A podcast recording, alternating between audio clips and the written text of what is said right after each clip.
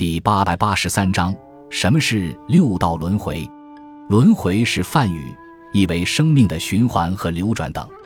它是佛教观点之一，是指一切芸芸众生的灵魂都在他生前或善或恶的业力支配下，在六道天人、阿修罗、畜生、鬼和地狱和死生、胎生、卵生、化生、尸生、终生死循环，如车轮回旋不已，无休无止。六道分为三善道：天人、阿修罗和三恶道：畜生、恶鬼、地狱。每道都有不同程度的痛苦。佛教修行的目的就是脱离或超越六道轮回之苦，达到涅的境界。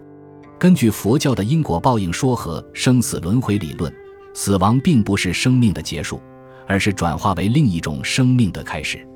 芸芸众生依其前世的善恶业力。转化为不同形态。如果做善事，那么就会转化为高一级的生命形态；如果作恶，就会转化为低一级的生命形态。如果作恶太多，就会被打入十八层地狱，永世不得超生。